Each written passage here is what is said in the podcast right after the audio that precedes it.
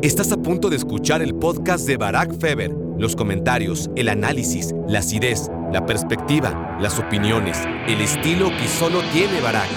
En 1970 empieza una historia en la que México ha tenido 43 rivales, ¿m? 43 rivales ha tenido la selección mexicana y ninguno de los 43 ha salido campeón. Porque la leyenda que está más expandida, varios de ustedes habrán escuchado, es que el equipo que elimina a México en octavos de final nunca es campeón. La presencia de Croacia en el podio con su medalla de bronce asegura que otra vez más tengamos a dos equipos europeos, por lo menos entre los tres primeros. Messi ha estado en una final de Copa del Mundo, no es algo nuevo. Messi ha ganado muchos balones de oro, no nada más uno.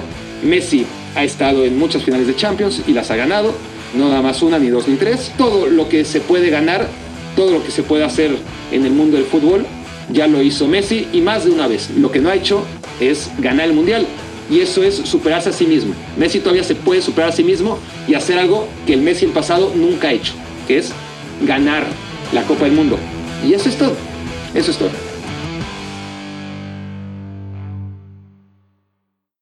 Hola, hola, hola, bienvenidos a la penúltima edición de las reflexiones mundialistas de Qatar 2022, día número 28, aquí en exclusiva a través de Me Quiero Volver Chango. Gracias por hacerme su cómplice para matar el tiempo. La verdad es que dudé, dudé si hoy tocaba podcast o no. ¿Por qué? Porque me acabo de liberar. Miren, son las 8 de la noche ahora mismo y de aquí a que acabo, pues darán las ocho y media. Miren qué optimista soy.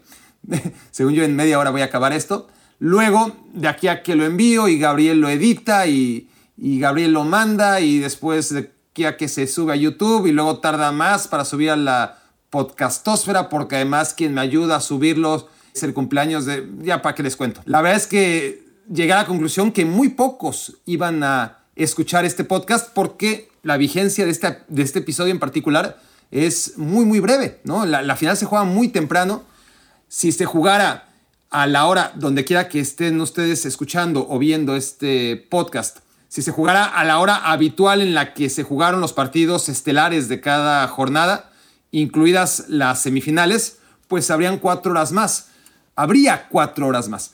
El tema es que se juega temprano, se juega temprano y y no tiene sentido escuchar un podcast previo a la final cuando ya se jugó la final, a menos de que me quieran algunos de ustedes cabrones. Perdón, no debo decir tantas groserías porque ya me reprimieron. Hay gente que escucha esto a todo volumen con los speakers eh, en la computadora de su casa, confiando en mí y, con su familia alrededor, pensando en que no voy a decirle peradas, así que lo siento. Trato de evitarlas al máximo, pero a veces este, no me acuerdo, soy muy inconsciente y, y está bien. Este, a lo que voy es que muchos de ustedes estarán escuchando o viendo estas reflexiones para ver en que, ya iba a decir la cajetie, ¿no? Iba a decir otra cosa. Pero los demás, pues lo que pasa es que hay mucha gente, más de las que ustedes creen, ustedes y ustedes y ustedes, que han tomado el gusto de ver, sobre todo de ver, porque de escuchar, esto va a subir a la podcastósfera, pero no sé cuánta gente lo va a escuchar realmente. Más bien, me imagino yo que estarán esperando a las reflexiones mundialistas del último día. Alguno lo hará por costumbre y para ver qué dije sobre la final y en qué me equivoqué, pero sí estoy consciente que este podcast va dedicado, este episodio sobre todo, a aquellas almas en pena o en vilo o simplemente madrugadoras o que están en otro horario en otros países distintos y que realmente han sido parte de este me quiero volver chango y sobre todo de esta etapa nueva, me quiero volver chango que, ha crecido mucho a través de YouTube. Y por eso es, decidí, a ver, término medio. Estaba debatiendo entre mi hueva de hacerlo y, y la practicidad, sobre todo decir, puta, es que para qué. Y luego, pero pues, los chavos que realmente, quién sabe por qué, pero me quieren escuchar antes de la final, ¿qué hago? Y decidí salomónicamente, ok, no voy a grabar 10 reflexiones, no voy a hacer 10 reflexiones porque, porque no tiene sentido. La final de la Copa del Mundo se va a jugar muy pronto y, y no hay tanta gente que, que vaya a escuchar mis reflexiones previas a la Copa del Mundo.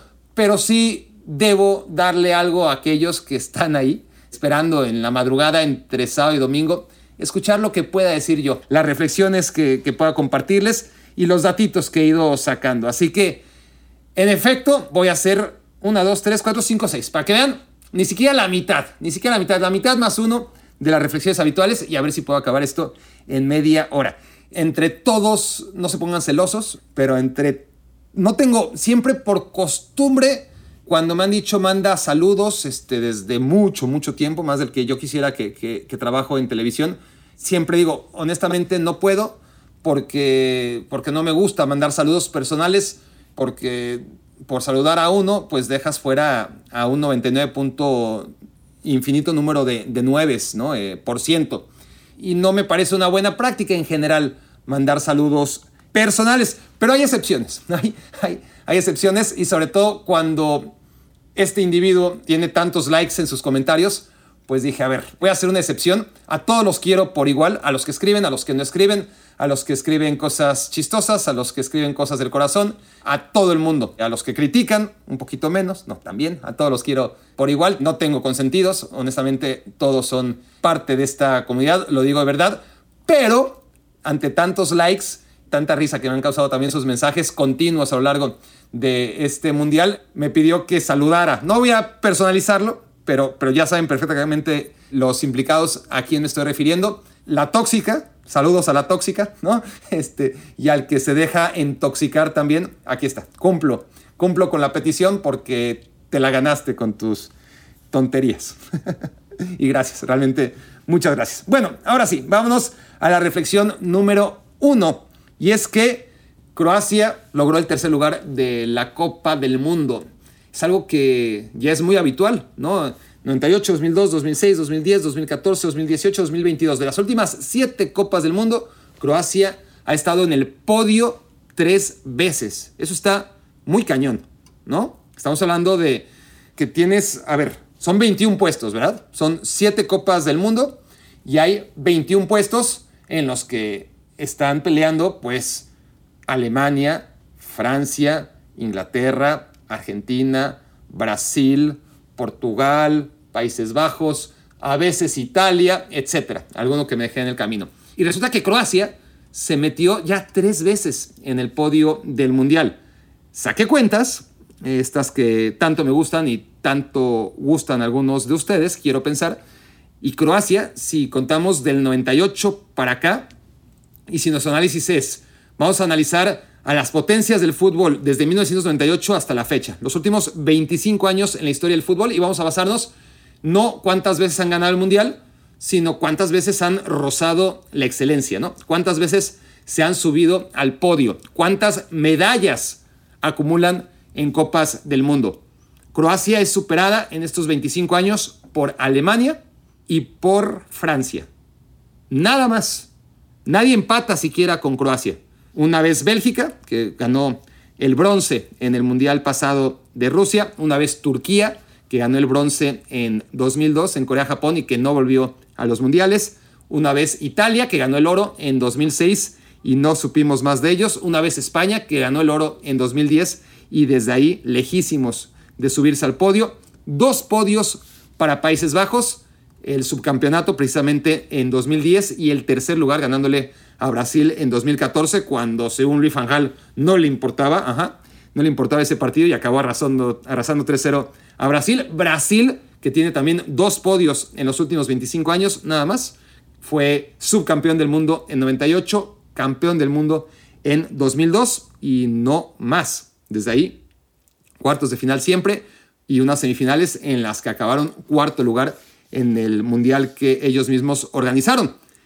Y a partir de ahí Croacia tres veces en 1998 con su tercer lugar, en 2022 con otra medalla de bronce y en 2018 con la medalla de plata. Y en primer lugar Alemania y Francia, ¿no? Alemania, me salté Argentina. Argentina tiene dos. Argentina tiene dos, la plata de 2014 y ya veremos qué se lleva en 2022. Francia tiene cuatro, se ha subido cuatro veces al podio en estos últimos siete mundiales ha jugado cuatro finales. Ganó dos, la de 2018 y la del 98. Perdió una, la de 2006. Y ahora veremos si su balance va a ser de dos oros y dos platas o si de tres oros y una plata.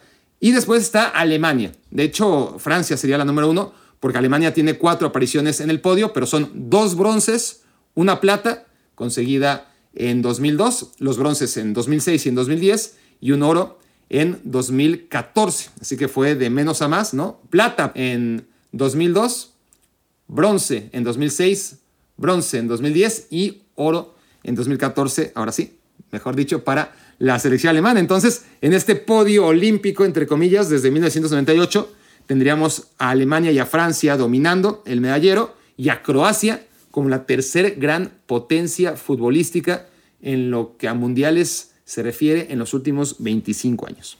Reflexión número 3. Lo que ya decía ayer, ¿no? Tanto decir que el partido por el tercer lugar no le importa a nadie y yo vi a una Croacia que le importó bastante, ¿no? Que le importó bastante, más allá de los berrinches marroquíes, que nos quedaba claro a todos que a Marruecos sí le importaba. La duda era ver si a Croacia le importaba tanto, ¿no? Este tercer lugar. Decían que no, siempre se dice que no, y a la mera hora, ¿cómo festejaron? Y, no es para menos, ¿no? Es, es la reivindicación de una gran Copa del Mundo y el ganar una medalla y el subirte un podio y, y el poder hacer que, que Croacia, al menos para los que están escuchando Me Quiero Volver Chango y lo están viendo a través de YouTube, quede en sus memorias como la tercer potencia mundial del fútbol desde 1998. Esto no sería posible si no hubiesen ganado este bronce. Entonces, está claro, hay mucha palabrería. Está claro que también después de perder en semifinales de Copa del Mundo, pues puedes declarar cualquier cosa, ¿no? Pero a la mera hora llegas al partido por el tercer lugar y, y el gen competitivo y, y la, alegría, porque no solamente, bueno, llegué, cumplí, siempre he visto a los terceros lugares celebrar y mucho, ¿no? Mucho más que una victoria, porque las victorias siempre se celebran, pero comparen a, iba a decir, a Croacia ganando este partido con Croacia ganando cualquier otro. Y no, Croacia, bueno, le ganó a, a, Canadá nada más, ¿no? Era el único partido que había ganado. Pero bueno, comparémoslo con el partido contra Canadá y festejaron mucho más. Y eso que contra Canadá significaba estar en camino de avanzar a la siguiente ronda, sumar cuatro puntos en ese momento, pero ahora es como, claro, el festejo y la liberación de ya está, ¿no? Eh, ya ganamos y, nos podemos ir con una victoria. Y solamente hay dos equipos en la Copa del Mundo que se pueden ir con una victoria, ¿no? Los otros 30 se van derrotados. El campeón, el tercer lugar, se van victoriosos. Los demás, todos, se van derrotados. Que claro, México se fue victorioso, ¿no? Este, hay excepciones, sí. Sí, sí, México se fue victorioso, pero nada más en el marcador. En todas las demás sensaciones de victoria, nada, ¿no? Eh, llega México de regreso a, a su país, ¿no? La selección mexicana de regreso a su país, como las otras 29 selecciones que llegan derrotadas. Las dos que no llegan derrotadas son el tercer lugar que acabó ganando, ¿no? Independientemente de si lo haya hecho en tiempo regular o en penales o en tiempo extra, y el campeón del mundo. Entonces, eso es lo que tiene el partido por el tercer lugar y lo que les dije ayer, ¿no? Eh, desde que vi a Suecia golear a Bulgaria cuando antes habían dicho que, que, ese partido era un asco y que no debían jugarse y que era puro negocio, dejé de creer en toda la palabrería previa al partido por el tercer lugar. Luego escuché también a Luis Van Gaal decir que ese partido contra Brasil no le interesaba nada. Y mira, acaba ganándolo 3 a 0 y, muy contento, muy, muy contento. Vi a Luis Van Gaal en aquel 2014. Así que, bueno, lástima que Marruecos no logra un tercer lugar que, que seguramente les hubiera dado mucha alegría en una Copa del Mundo que de todas formas, está claro, ha sido mucho más que histórica para Marruecos y para el continente africano en general. Y el hecho que Marruecos no se meta entre los tres primeros me lleva a la reflexión número cuatro, y es que la presencia de Croacia en el podio con su medalla de bronce asegura que otra vez más tengamos a dos equipos europeos, por lo menos entre los tres primeros. A veces han sido oro, plata y bronce, como en el Mundial pasado con Francia, Croacia y Bélgica. Pero en 18 de 22 mundiales han sido por lo menos dos equipos europeos entre los tres primeros. Las únicas excepciones han sido los mundiales jugados en Sudamérica, nada más. Y esos no incluyen el último mundial jugado en Sudamérica, que fue Brasil 2014, que tuvo a Países Bajos como tercer lugar, como ya acabo de mencionar, y en segundo lugar a la selección argentina y en primer lugar a la selección alemana, es decir, solo Argentina estuvo en el podio. En los mundiales pasados, claro, había una distancia que cansaba mucho a los equipos sudamericanos y, el mundo avanza y, eso ha pesado cada vez menos. Es decir, En Uruguay 30, pues fue uno de los cuatro mundiales en que no hubo mayoría de europeos en el podio. Y es que solamente viajaron cuatro equipos y llegaron cansadísimos después de, de larguísimo viaje, todo pagado por FIFA. Y al final el podio, por única vez, fue americano. Primer lugar para la selección uruguaya, segundo para Argentina y tercero para Estados Unidos, que tenía pocos jugadores de los Estados Unidos, más bien eh, había muchos futbolistas escoceses, pero de todas formas era una selección que representaba al continente americano. Veinte años después, el mundo había avanzado, pero no tanto, no tanto. Ya viajaron en avión, me parece, ¿no? Los, los equipos, en lugar de hacerlo en barco, pero igual era carísimo y, ni siquiera estoy tan seguro que, no haya llegado algún equipo por otra vía que no fuese necesariamente la aérea. ¿no? En 1950 muy pocos equipos europeos cancelaron todos en Brasil y bueno, sí llegó Suecia y Suecia logró el tercer lugar, pero el primero fue Brasil, el segundo fue Uruguay y Suecia tercero se metió en el podio, pero fue uno de los cuatro mundiales en que no hubo mayoría europea entre los tres primeros. Luego llegó Chile 62, el mundo ya había avanzado un poquito más, pero de todas formas, Chile como anfitrión fue tercer lugar, Brasil fue el campeón y Checoslovaquia quedó en segundo lugar. Y la última vez que ocurrió esto fue otra vez en el siguiente mundial celebrado en Sudamérica, porque cuando han sido celebrados en México, ese fenómeno no se ha dado, ni en el 70, ni en el 86, ni en Estados Unidos 94. En esos mundiales también hubo dos equipos europeos en el podio, segundo y tercer lugar. En el caso del 78, no, Países Bajos fue segundo lugar, primer lugar para la selección argentina y el tercer lugar fue para Brasil en Argentina 78. Así que un mundial más, vemos que, que el fútbol, a pesar de que Sudamérica trata de dar la cara por el resto del mundo, pues es otro mundial, lo gane quien lo gane, que al final va a quedar con dos de los tres mejores siendo representantes del fútbol europeo, como ocurre casi siempre y como seguramente seguirá ocurriendo. Reflexión número cuatro. La reflexión número cuatro es un tema que creo que se analiza poco.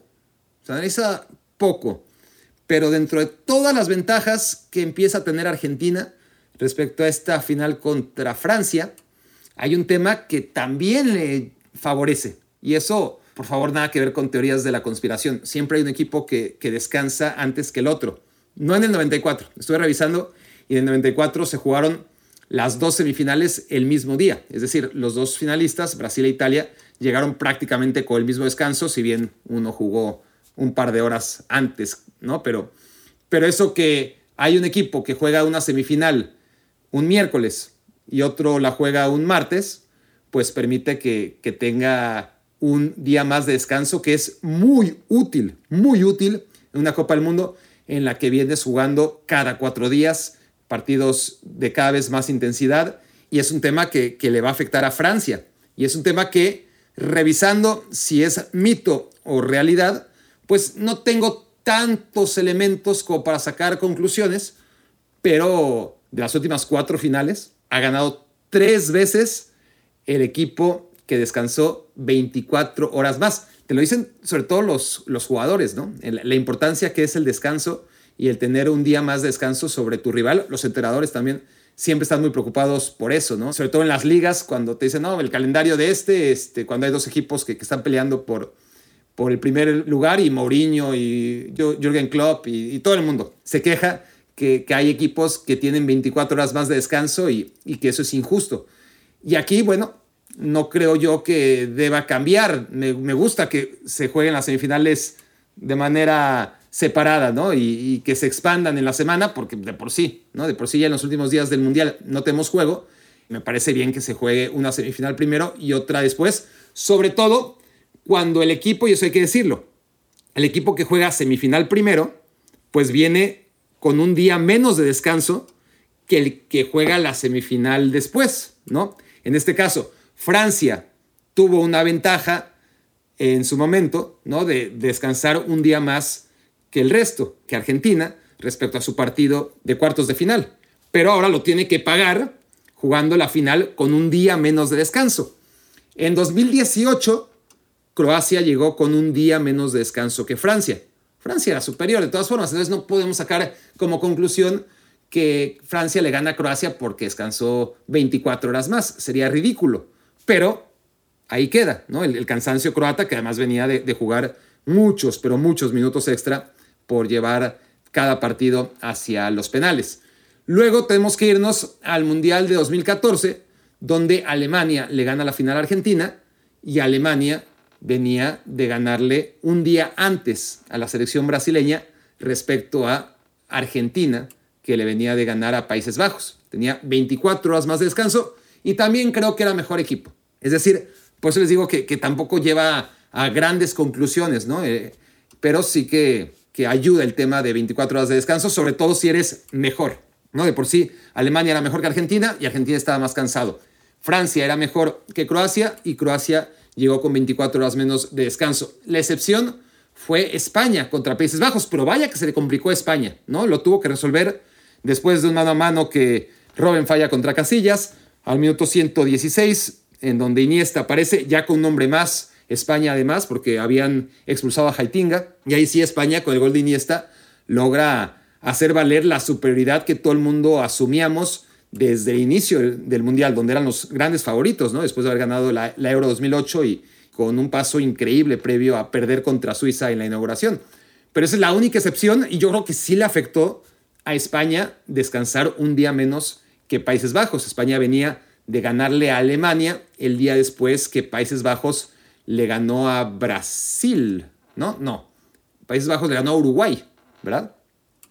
En el 2010, claro, porque en el 2006 es cuando le habían ganado a Brasil. Ya me estoy haciendo bolas. Es el tema cuando se te acumulan tantos mundiales en la cabeza, pero acabo de, repasar los partidos por el tercer lugar y en efecto, en, en 2010 fue Uruguay contra Alemania y por lo tanto Uruguay fue el que perdió aquel partido en contra de la selección de Países Bajos y Países Bajos le ganó más bien en cuartos de final a Brasil. Entonces, una vez que he logrado reconducir este volante que me estaba llevando ya hacia el barranco.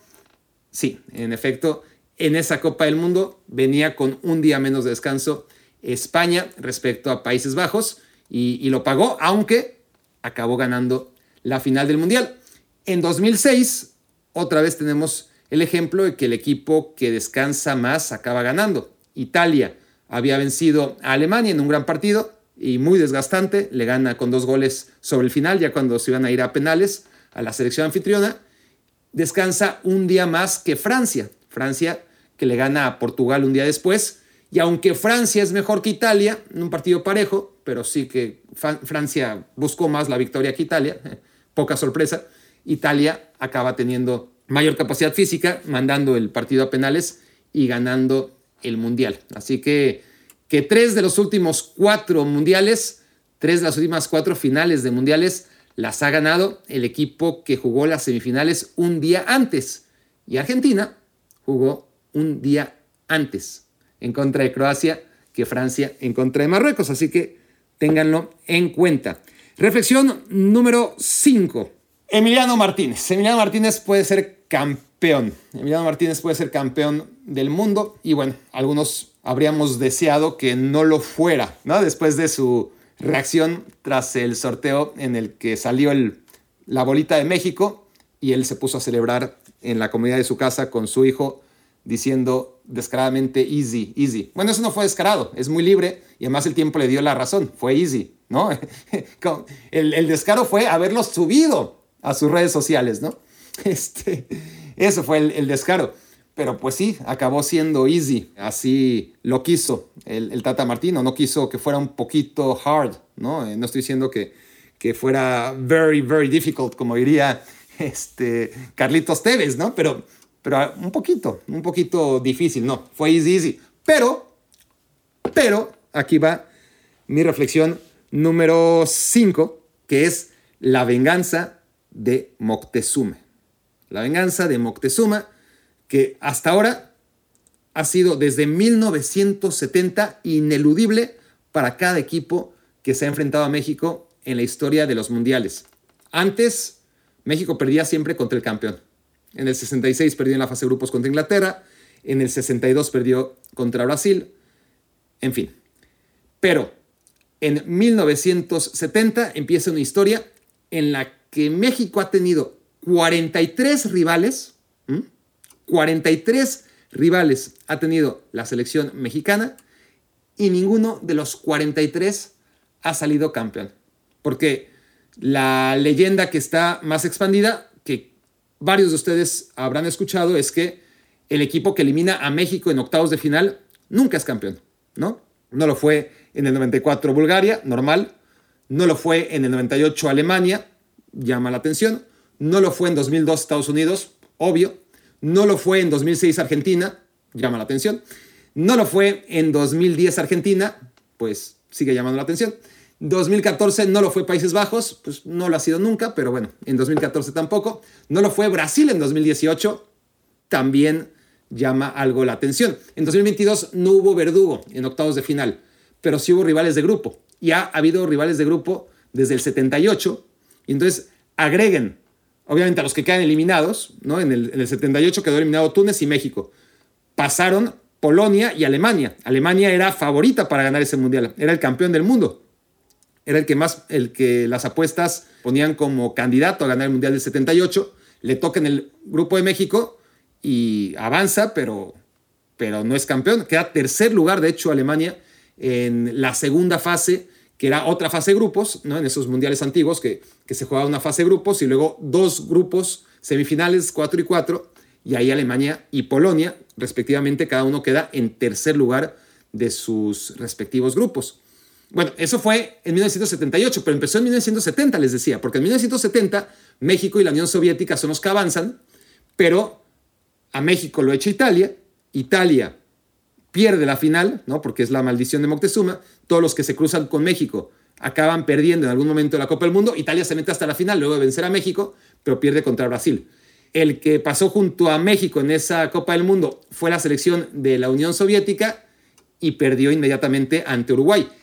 En el 74 México no clasificó, del 78 ya les dije porque me adelanté, en el 82 México no clasificó, en México 86 a México le toca en el mismo grupo que Paraguay. Bueno, Paraguay evidentemente no acaba siendo campeón. México pierde contra Alemania y Alemania pierde la final en contra de Argentina. Después, México no va al Mundial del 90, pero sí va al 94. Y en ese grupo clasifica Irlanda e Italia. ¿no? Irlanda obviamente se queda en el camino, eventualmente pierde, o, o en octavos de final inmediatamente pierde contra Países Bajos, pero Italia llega hasta la final, pero como se había cruzado antes con México, la pierde. ¿No? Y, en el 98, lo mismo. México avanza de grupo, lo hace junto a Países Bajos. Países Bajos, aunque iba para campeón, acaba en semifinales y, y perdiendo incluso el partido por el tercer lugar. En 2002, el grupo de México es junto a Italia. Italia y México clasifican, pero Italia pierde inmediatamente contra Corea del Sur. En 2006 con Portugal, nadie esperaba tampoco que Portugal fuera campeón, pero Portugal no sale campeón. Este ya estaba sentenciado, llega hasta semifinales. En 2010 son México y Uruguay, y Uruguay hace bastante, bastante llegando hasta semifinales, pero nada más, porque se había cruzado con México, no por otra cosa. En 2014, Brasil, todo empezó mal para Brasil desde que le tocó México en el grupo. Brasil como gran favorito para ganar su mundial, pues juega contra México en la fase de grupos y eventualmente pues, pues no puede seguir progresando y pierde en semifinales. Y en 2018 Además de Brasil, como ya dije, que es el que le gana a México y después pierde en contra de Bélgica en cuartos de final, en el grupo de México, pues Suecia, Suecia iba para campeón del mundo, claramente, pero pues como, ¿verdad? Como le tocó el grupo con México y avanzó con México, pues perdió enseguida en los cuartos de final ante Inglaterra. En 2022, México, pues pierde ante dos equipos, Polonia avanza, pierde de inmediato encontré Francia. Evidentemente nadie esperaba que Polonia fuera campeón. No creo que haya sido en este caso. Permítanme ser atrevido. No creo que haya sido por la venganza de Moctezuma que Polonia no sea campeón del mundo. Pero Argentina, pero Argentina, Argentina sería el primero, el primer rival de México en cuánto? En 52 años, no, en 56. Si nos vamos hasta el 66. En toda la historia de los mundiales a color, que empezó en México 70, en toda la historia de los mundiales que se han jugado con balón de plástico y ya no de cuero, en toda esa época todos los rivales de México han claudicado, tarde o temprano, y ya se está tardando Argentina. Así que la venganza sobre Emi Martínez y el Easy Easy, pues le tocará a Francia aprovechar la venganza de Moctezuma. La reflexión número 6, la reflexión número 6 es repetir lo que ya dije en su momento, por si no lo escucharon, por si lo quieren escuchar otra vez.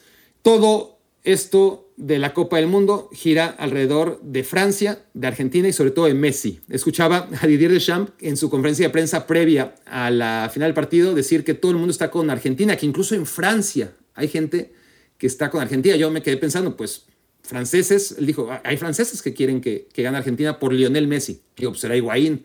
Higuaín nació en Francia, ¿no? Pero si no es Higuaín, ¿qué francés va a querer que, que pierda su selección? Pero bueno, en Europa son extraños o son diferentes, ¿no? Hay, hay mucha gente que, que, no les gusta su, su, selección, sobre todo en Europa porque, pues porque encarnan las selecciones nacionales desde su perspectiva, pues un nacionalismo que, que en Europa es un tema mucho más delicado históricamente que sobre todo en el siglo XX en América, ¿no? En América está bien visto en general ser nacionalista. No está bien el chauvinismo, el patrioterismo, pero el nacionalismo está bien visto, se ve como una cualidad, no como un defecto. Pero en varios países de Europa, por no decir en todos, pues hay un sector muy importante que, que no le gustan los nacionalismos, que le recuerdan a, o le simbolizan a los gobiernos de derechas, ¿no? Y se quieren desmarcar, y por eso en, Europa, bueno, no solo por eso, por, muchas razones políticas, y, y, cada país tiene su propia historia, pues en España hay muchísimos españoles, ¿no? sobre todo en Cataluña, el País Vasco, en Galicia, que no apoyan a la selección española.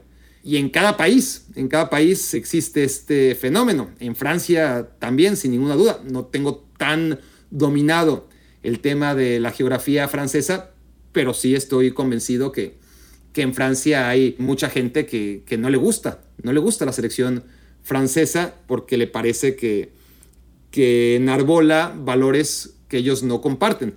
Y en Italia lo mismo, y en Inglaterra definitivamente lo mismo, y eso que es la selección europea más seguida, por mucho, o sea, la, la única selección que puede compararse en toda la pasión que genera y, y, la gente que viaja a verla con Argentina, con Brasil y con México, la única es Inglaterra. Y aún así, hay mucha gente inglesa que le da vergüenza, ¿no? Que, que le da vergüenza y que se quiere desmarcar de los aficionados. Ellos siguen a sus equipos, ¿no? Sobre todo los de Liverpool, por ejemplo. Un aficionado de Liverpool muy difícilmente va a ser aficionado de la selección inglesa. No digo que no exista, pero en Inglaterra, un aficionado de Liverpool normalmente no va a defender los valores que ellos ven en Arbola la selección inglesa. Entonces, desde ese punto de vista, en efecto, no me cuesta tanto trabajo saber que no solamente Higuaín está a favor de Argentina en esta final entre los nacidos en Francia, pero el tema es que esto puede ser demasiada presión otra vez para Argentina. Yo ya hablé del tema Messi y cómo, lo dije ayer, no lo voy a repetir, cómo no ha lucido en ninguna de sus finales con la selección argentina, ni siquiera en la que ganó hace un año en contra de Brasil. Lo que sí quiero repetir es que Messi, desde mi punto de vista, ya tiene garantizado su lugar en el Olimpo. Los que lo vemos así, no vamos a cambiar de opinión si gana o no gana el Mundial. Para nosotros ya está ahí como el más grande entre los más grandes. No necesita una Copa del Mundo. No la necesita para mí. No la necesita para aquellos como yo, que somos muchos, que pensamos que ya está. Pase lo que pase, ya está. Que no debería depender, porque es un juego colectivo. Si fuera tenis, podríamos discutirlo, ¿no? Pero es que si Messi hubiera decidido ser español en lugar de argentino, es una decisión pues que tiene nada que ver con el fútbol y sería muy, muy, muy, muy complicado pensar que Lionel Messi no iba a ganar el Mundial con España en 2010. Olvídate de otras ediciones. Igual hubiera ganado muchos mundiales. No lo sabemos. Pero en 2010 realmente pensamos que, que España, que lo ganó sin Messi, no lo hubiera ganado con Messi. Y eso ya, desde mi punto de vista, anula cualquier reflexión y debate sobre si Messi es mejor o peor por no ganar un mundial. No, las circunstancias que, que jugó con Argentina pudo jugar con España y con España no por sus méritos, sino que España solita hubiera ganado el Mundial. Y Messi hubiera estado ahí y ya tendría entonces esa medallita que le falta. No, según yo no. O sea, imagínense Messi en el Mundial de 2010 haciendo nada, nada. O sea, ni siquiera les digo que sea importante. Pues ya tendría esa medallita colgada y ya no debería, o sea, si va a haber debate sobre si es el mejor de todos o no, no tendría que ser por si ganó el Mundial o no. Ahora, dejemos eh, aparcado el tema de optar por esa nacionalidad española, que en algún momento sí que fue una alternativa para Messi que él nunca analizó, según lo que siempre expresa, siempre quiso jugar en la selección argentina. Dejemos de lado eso, pensemos en la final de 2014. No hace una buena final Messi, pero hay un error de la saga alemana, terrible, ceden un balón hacia atrás, Higuaín tiene un gol clarísimo de cara al portero, él solo contra Neuer, y la falla de manera inexplicable. No tuvo nada que ver Messi. Nada, nada que ver. Higuaín mete ese gol, que era cualquier futbolista en la historia de las finales habría metido ese gol menos Higuaín. Y ahora Messi, pues estaría quizás buscando su segundo mundial. O tal vez no, por el efecto mariposa habrían pasado cosas muy distintas si Argentina hubiese ganado el mundial. O igual Higuaín mete gol y, de todas formas Alemania gana. No lo sabemos. A lo que voy es, si Higuaín mete gol, y Argentina es campeón del mundo, el trabajo de Messi en esa final y a lo largo de su carrera no habría cambiado nada, ¿no? Absolutamente nada. No podemos separar una decisión tan importante como es o no el mejor del mundo porque Higuaín en sus zapatos falló una clarísima de gol, ¿no? Un jugador que no es Lionel Messi, en una jugada en la que Lionel Messi no tuvo nada que ver, falló un gol increíble en un mano a mano contra el portero. Eso va a ser la diferencia entre considerar o no considerar a Lionel Messi como el mejor de todos. Me parece ridículo. Si piensan que no es el mejor de todos Messi, que me den otro argumento y, podemos analizarlo y debatirlo y, y, no llegaremos a un acuerdo nunca. Pero respetaré ese argumento. No puedo respetar el argumento de, de si, bueno, lo respeto como todos. No puedo compartir en absoluto, no puedo ni siquiera entender el argumento de que si gana o no gana el mundial es la diferencia entre ser el mejor de todos los tiempos o no serlo. Messi está peleando contra Messi. Messi no me va a convencer a mí, no nos va a convencer a ninguno de los que creemos que ya lo logró. Y tampoco va a convencer a todos los que piensan que no, porque los que piensan que no, los que piensan que no, independientemente de que gane o no gane el Mundial, ellos creen que Messi le están regalando la Copa del Mundo. Y, de eso no los vas a sacar, de que los penales de Argentina, los argumentos que quieran poner, que, que Qatar le puso a Lionel Messi, su figura, el Paris Saint Germain, en bandeja de plata esta Copa del Mundo y que todo esto es un engaño. Entonces, es la coartada perfecta y van a dormir tranquilos y, y van a seguir pensando que Messi, aún siendo campeón del mundo, pues es una farsa, ¿no? Eso no va a cambiar entonces. Si Messi gana o no gana el Mundial, los que ya creemos que Messi es el mejor, no vamos a cambiar nuestra opinión.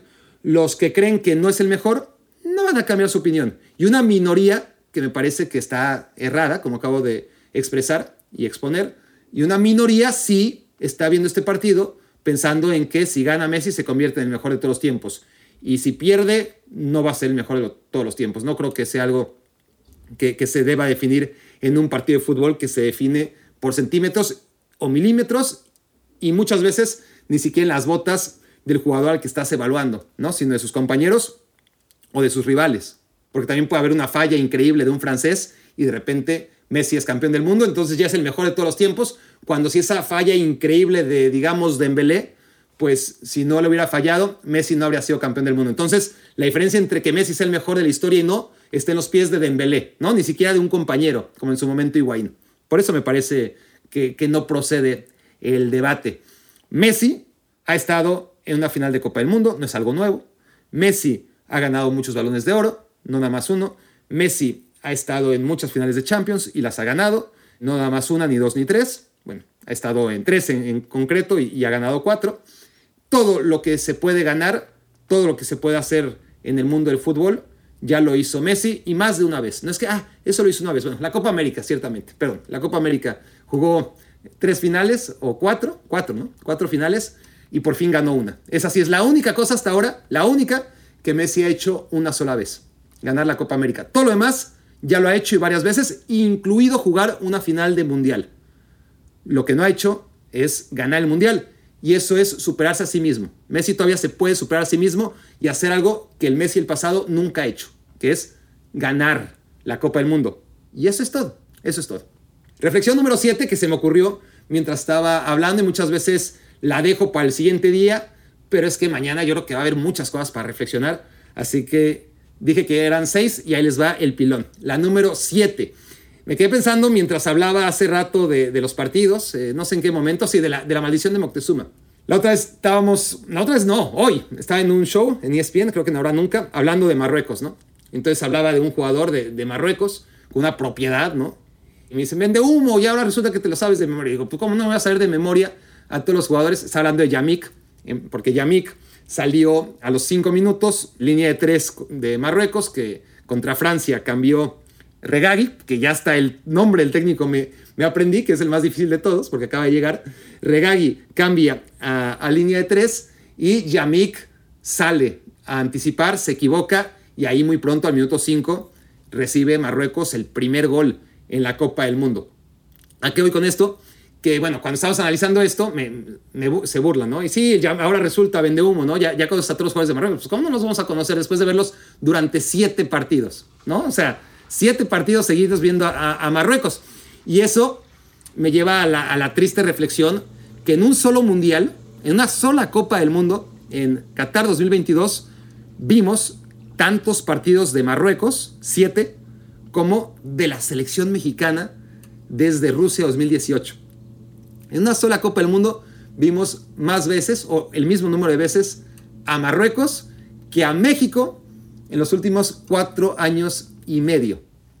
Y, además, ya, ya mejor ni repasemos los resultados de México en estos siete partidos, pero bueno, han sido los mismos partidos que ha jugado México en dos mundiales contra los que ha jugado, obviamente, Croacia, que es más habitual, Argentina o Francia. El tema es que Marruecos en un mundial jugó los mismos que México en dos copas del mundo. En fin, con esta triste reflexión se pueden ir a dormir o ir a despertar. Vayan tranquilos a ver la final de la Copa del Mundo, disfrútenla. Espero que hayan disfrutado, si no mis comentarios post Copa del Mundo. Ustedes, que a diferencia mía, ya saben quién es el campeón del mundo. Si esto lo están escuchando después de que se haya jugado la final. Y no me queda más que despedirme por penúltima vez en estas reflexiones mundiales de Me Quiero Volver Chango. Muchas gracias por haberme hecho su cómplice para matar el tiempo. Escuchaste el podcast de Barack Feber. Toda la información de los deportes con un toque de Barack.